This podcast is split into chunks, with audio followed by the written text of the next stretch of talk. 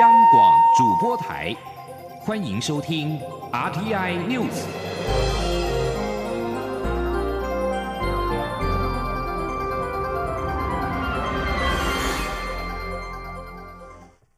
各位好，我是李自立，欢迎收听这一节央广主播台提供给您的 RTI News。民进党立法院党团力推年底完成反渗透法的立法。行政院长苏贞昌今天在行政院院会裁示，反渗透法有其必要，但应该多跟社会沟通，以减少不必要的疑虑。苏贞昌也请在中国经商就业的国人不要担心，不会影响两岸正常交流。苏贞昌在院会也表示，面对中国对世界各国的威胁情况，也引起世界各国的警觉。他表示，台湾就在中国对外渗透的第一线。更需要反渗透法来保护国家的安全跟人民的利益。陆委会主委陈明通今天也表示，反渗透法并不是针对特定人身份加以惩罚，而是针对渗透的行为。他表示，草案列举的犯罪行为都已经在既有的法规中规范，只是加以强化，而且行政机关只有告发权。渗透犯罪的行为最后仍必须由法院三审定验。陆委会也表示，绝大部分的人不会从事被渗透的不法行为，就不会受到反渗透法的任何影响。反渗透法的目标是希望强化台湾的民主防卫机制，这样的目标不应该被扭曲。记者王兆坤的报道。陆委会副主委邱垂正表示，一般的两岸交流绝对不受影响。台商、台干、台师、台生在中国大陆的经商、生活、就学、工作。都不会受到反渗透法的影响，你只要不要从事违法行为就好了嘛。邱垂正说：“我想绝大部分的人不会去违反我们刚刚讲的那五项违法的行为，或是违反那个六项法律，不会去做这个违反行为。他与当然他可能会跟这个渗透来源哈一直有交往啊，但是你只要不要去违反那个违法行为。”你没有不会受到这个法律的任何影响。我想，呃，就算是没有这个反渗透法，我们绝大部分的啊往来两岸的这些啊的台商或者朋友们，都会遵守我们的法律，不会去违法法律哈。陆委会指出，反渗透法草案针对违法捐赠政治现金、助选、游说、破坏集会游行及社会秩序。传播假讯息、干扰选举等五项被渗透所从事的不法行为，邱垂正表示，反渗透法的目标是希望能强化台湾的民主防卫机制，针对中国大陆对我的渗透、分化、不当介入，建立好的防卫机制，透过反渗透法来弥补现行法律的不足。陆委会愿意持续向社会各界沟通说明。邱垂正说：“反渗透法目标不应该被扭曲，被解释成这是戒严法，被解释这是什么什么恐怖啊，白色恐怖、绿色恐怖啊，被解释成这个会侵害人权。”邱垂正重申，因为这次是立法院的执政党党团提案，行政机关的立场就是尊重立法院审议的议程与最后的决议。他也再次说明，媒体与敏感科技部分。以后会另外再进行全面专业的检讨与规范。中央广播电台记者王兆坤台北采访报道。立法院院会今天也发出了朝野党团的协商通知，二十七号将由立法院长苏家全召集朝野协商反渗透法。针对反渗透法的争议，明天朝野即将进行协商。民进党团今天举行记者会，民进党团干事长管碧玲强调。反渗透法草案规范的前提是违法行为只罚行为，不因身份而受罚，更不会有政府滥权的问题。希望这几天朝野能够好好的讨论。三十一号的反渗透法已经列入院会议程，就会来处理。而国民党团总召曾明宗则表示，国民党非常赞成订定有利于国家安全、维持社会稳定的立法，但不能违反程序正义强行通过。假如民进党执意要在三十一号三读，国民党团会有因应策略。国防部今天表示，中共山东号航空母舰伴随护卫舰今天由南向北经过台湾海峡北驶。国防部强调，国军运用联合勤监侦系统，全程掌握监控跟应处，确保国家安全跟维护区域的和平稳定，请国人放心。对此，总统府今天晚间也表示，作为两岸和区域间的一员，北京当局应该善尽国际责任，共同为两岸和区域间的安全跟福祉做出贡献，这才是两岸人民跟国际社会所乐见。台中市长卢秀燕二十五号取消了台中火力发电厂两部机组的运转许可，并且对中火开罚新台币九百万元。行政院发言人 Gulaps Udaka 今天表示，并没有即刻缺电的问题。中火许可被取消之后，备转容量可能会低于百分之十，但是台电会全力的维持供电稳定。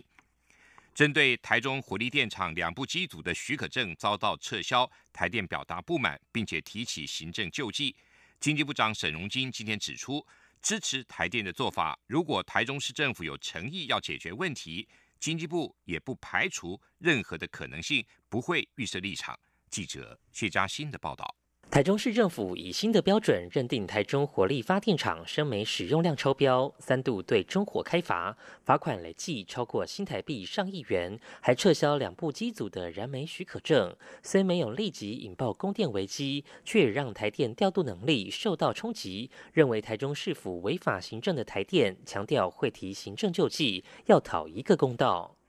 经济部长沈荣金二十六号受访时表示，台电一切依法规命令行事。若台中市府没有依法行政，台电提行政救济会予以支持。不过后续要怎么处理，经济部不排除任何的可能性，也不会预设立场。他说，目前部里面是有请台电去跟市府来沟通，但是呢，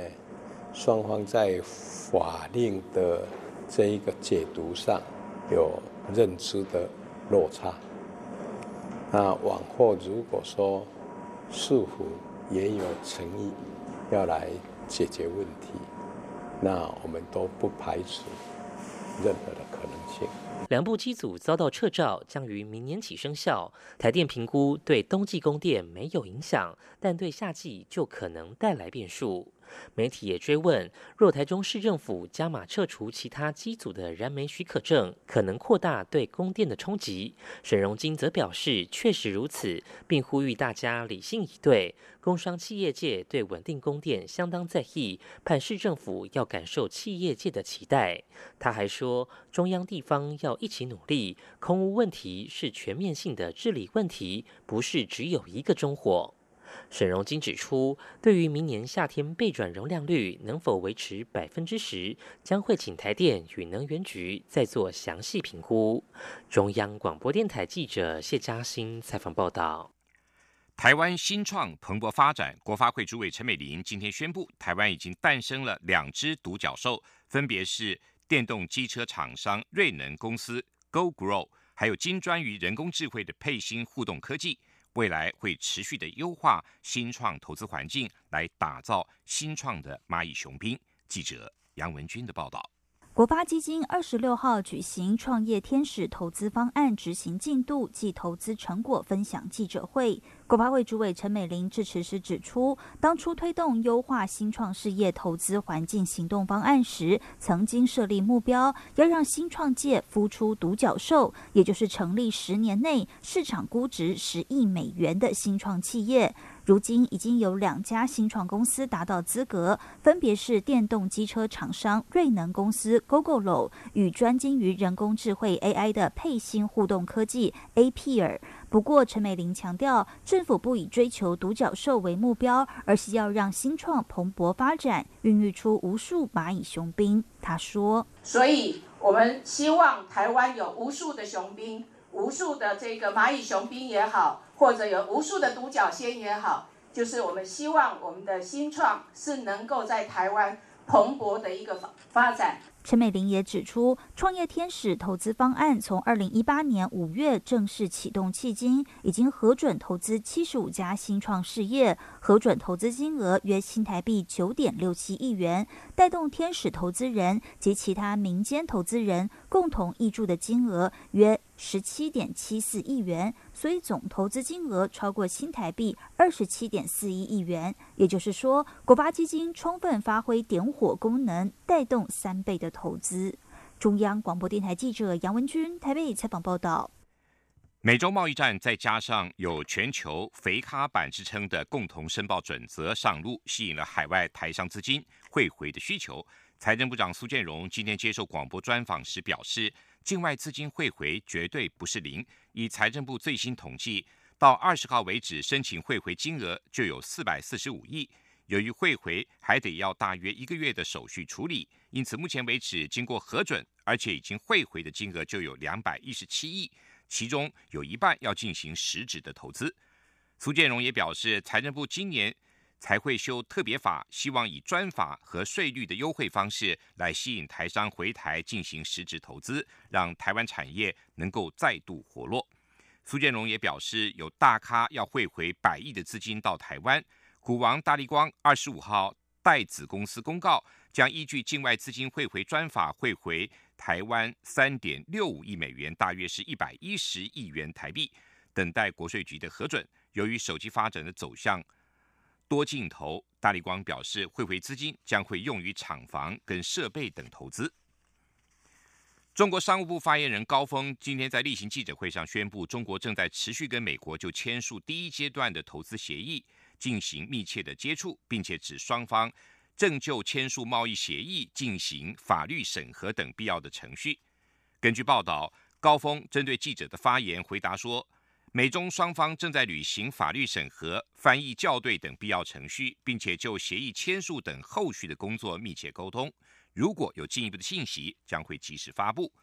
川普二十四号向媒体表示，当他跟中国领导人习近平会面时，双方将举行仪式，签署两国已经达成的第一阶段贸易协议。川普并指，他和习近平两人都想完成这件事。川普还说，这项协议的内容已经完成，目前正在翻译中。但是中国方面没有确认这件事。俄国媒体《新闻报》二十六号报道，土耳其政府的代表团跟俄罗斯的外交官在莫斯科的会谈持续了三天，比预期的要久得多，因为双方试图就叙利亚跟利比亚的情势做出妥协。土耳其代表团二十三号前往俄罗斯，就叙利亚议题举行会谈。但是根据媒体报道，俄罗斯支持对叙利亚的攻击，迫使成千上万的叙利亚人逃往土耳其。土耳其总统发言人卡林二十四号表示，俄国在跟土耳其代表团在莫斯科的会谈之后，表示将致力于停止对叙利亚西北部伊德利布省的攻击。土耳其并期待这项承诺得以兑现。土俄双方还讨论了利比亚议题。在此之前，土耳其总统埃尔段在上个星期就表示，他的国家面对像是俄罗斯支持的瓦格纳集团的雇佣兵时，不会默不作声。瓦格纳集团是俄罗斯的一个私人佣兵组织，支持利比亚军事强人哈夫塔的势力。莫斯科当局表示，非常关注土耳其部队在未来可能部署在利比亚的情势。土耳其。比特利斯省省长办公室今天表示，一艘载有巴基斯坦、孟加拉及阿富汗的移民船，今天在土耳其东部的凡湖沉没，造成了七个人死亡，幸好有六十四人获救。省长办公室的一份声明中表示，这艘船在今天当地时间凌晨的三点，台湾时间今天早上八点，靠近比特利斯省的阿迪尔杰瓦兹城镇时翻覆，并且在随后沉没。阿迪尔杰瓦兹位于凡湖的北岸，凡湖位在土耳其跟伊朗所接壤的边界附近，移民定期的从那儿跨界进入土耳其，并且向西前往欧洲。目前并不清楚为什么移民在这艘位于凡湖的船上，有五个人在事发现场不幸罹难，另外有两个人在医院不治身亡。省长办公室还表示，获救的六十四个人被带到附近的医院跟庇护所收容。省长办公室表示，宪兵部队跟紧急应变小组和警察潜水队目前正在进行搜救的行动。这里是中央广播电台台湾之音。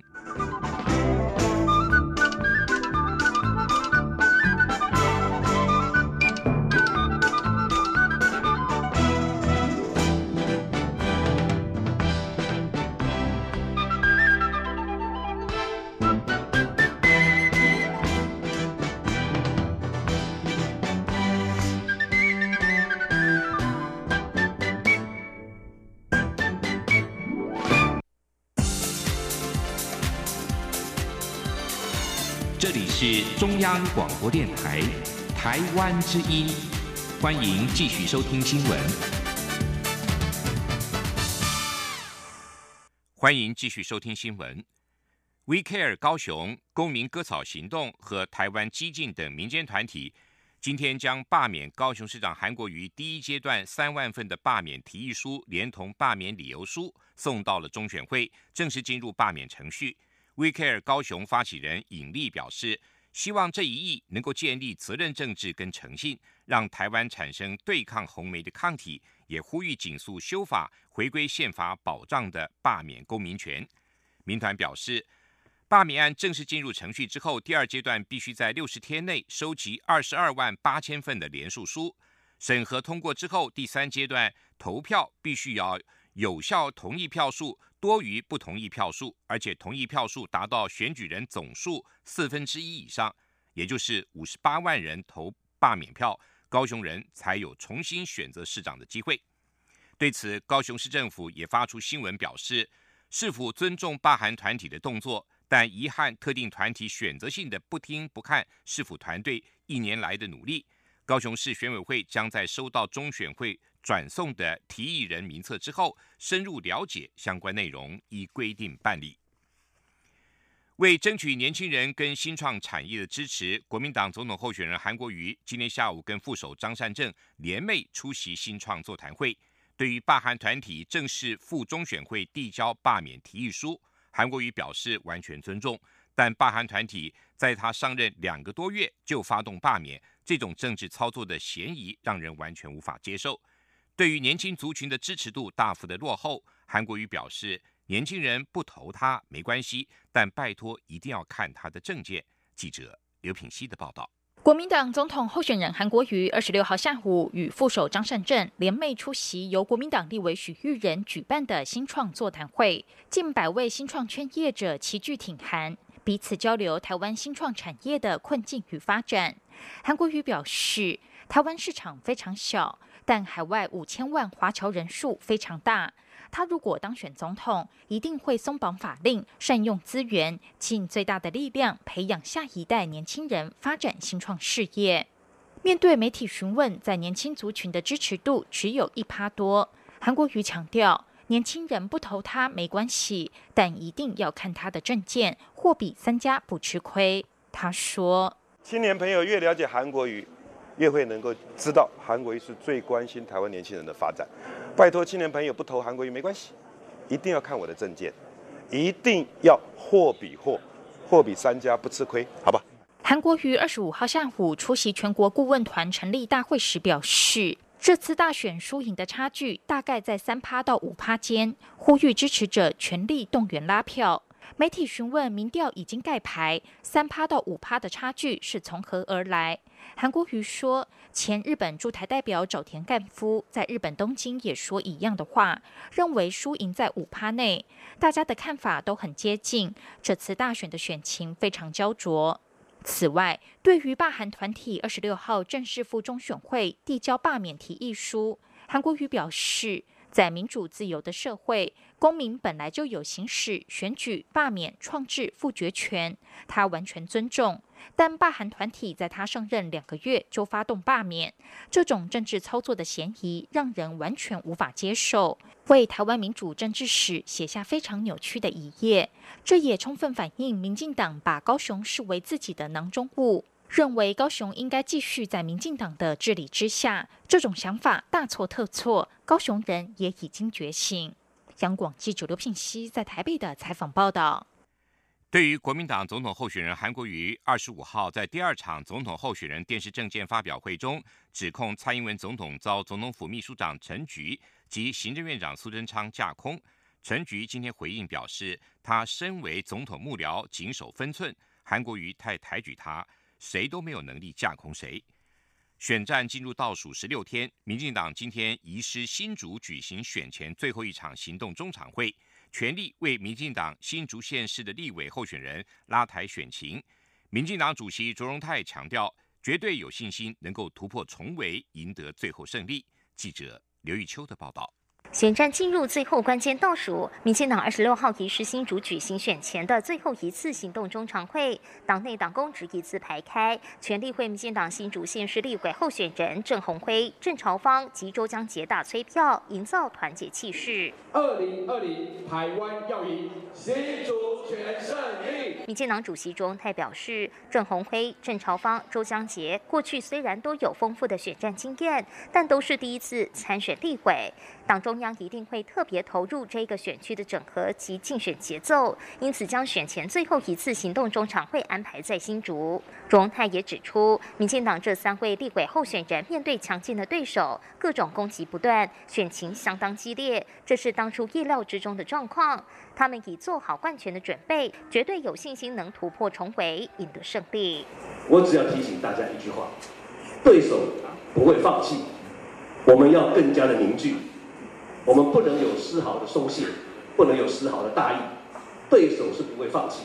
所以我们要凝聚更多的力量，让我们整个的选举的结果会在最公平、最公正，而且最我们光荣的努力之下得到最后的成果。卓荣泰也特别肯定新竹市长林志坚对新竹市立动物园的再生计划。他认为新竹动物园将能带动城市生命、在地文化及家庭亲子关系。卓文泰更说，民进党一旦二零二零大选胜选，他将率全体中央党务人员到新竹动物园来一场万步同行、生命共赢，代表民进党对生命的尊重。中常会上除了安排候选人选情报告外，鲜少出席中常会的桃园市长郑文灿也特别与会，希望民进党继桃园正能量后，新竹也能有正能量。民进党立院党团总召柯建明也说，新竹是他的故乡。过去有人说总统的故乡不能输，他也期许总召的故乡不能输，呼吁选民一定要集中选票，让国会过半，最焦灼关键的新竹选区胜选。中常会后，民进党主席卓永泰也登车陪同立委候选人展开车队扫街，沿途在新竹大街小巷催票，全力求胜。中广电台记者卢秋采访报道：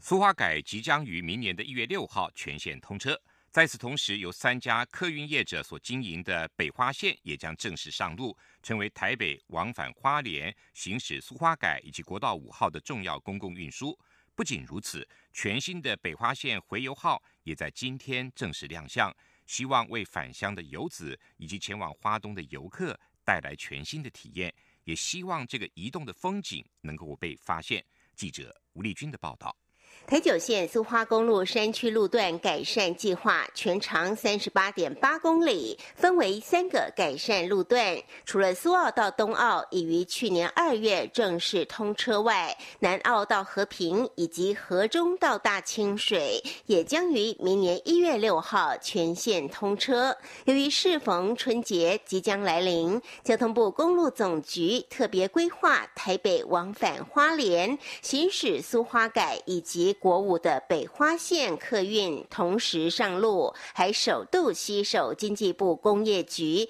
台湾创意设计中心、车体工会，以及拿下北花线经营权的统联客运、台北客运和首都客运，共同打造十一辆全新设计的北花线回游号大客车，并于二十六号在交通部前正式亮相。由于车体外观采用花。莲七星潭的八颗鹅卵石为图样，象征苏花改贯通的八座隧道，还以苏花改行经花莲的青山绿水为主色调，呈现山水交融的美感。内装也以简约时尚为设计，让整体质感大幅提升。交通部长林佳龙除了在现场品味车体的美学设计外，也亲自体验搭乘时的。舒适感，并期许北花线这个移动的风景被发现，创造另一种美学经济。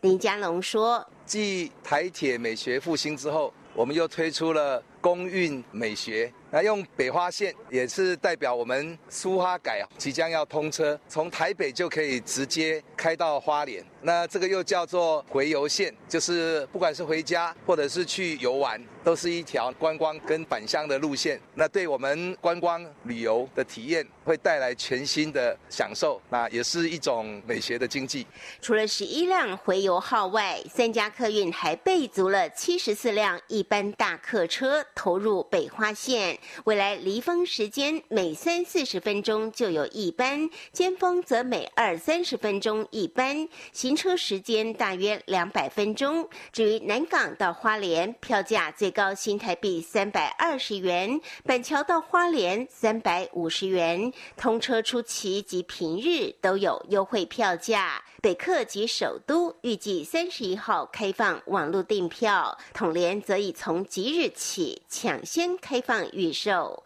中央广播电台记者吴丽君在台北采访报道。科技部今天在行政院会报告台湾从跨国太空科研计划进军全球太空产业。报告指出，台美合作研制福卫七号卫星，今年六月二十五号发射六枚卫星。目前正在进行轨道部署，完成之后可以大幅增加天气预报的准确度。预计明年二月正式开放福卫七号的资料供全球使用。报告还表示，第三期太空计划自二零一九年到二零二八年共十年，政府将投入新台币两百五十一亿元，发展十枚遥测卫星，组成完整的卫星星系。并将整合国内产学研界，建立台湾卫星产业供应链，以进军全球的太空产业。继续进行今天的前进新南向，前进新南向。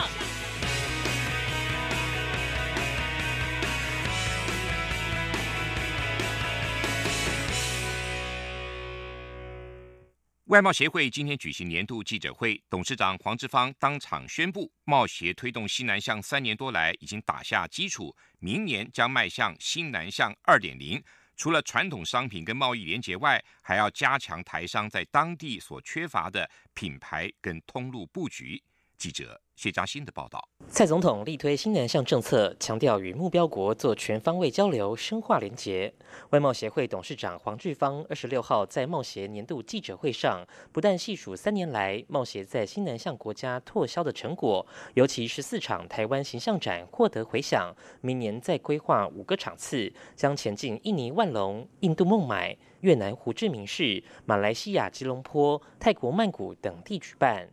黄志芳也当场宣布，明年新南向将进入二点零版本，强调美洲贸易战下，台商需要在东南亚寻找生产基地、合作伙伴、转单供应商等，贸协都能提供优质服务。且除了传统台湾形象展的展示面向外，二点零重点工作将放在加强当地通路品牌的布局，其中越南将是首要目标。他说，在品牌跟通路方面。这个一向都是台商、台湾企业在东南亚是比较不占优势的。那品牌跟通路方面，我们也希望能够在东南亚结合适当的合作业业者呢，来推动台湾物品的展示跟仓储中心，然后结合当地的这个物流跟当地的通路。来推广我们的台湾的商品。那我想第一步应该是会从越南开始。除了品牌与通路外，黄志芳表示也会将更多元的台湾强项引进新南向市场，包括医疗、智慧化方案等。像是近期就筹组中医团到印尼访问，获得当地医界大力赞许，甚至当场要求合作。这些都是非典型的台湾强项，适合到新南向做推广。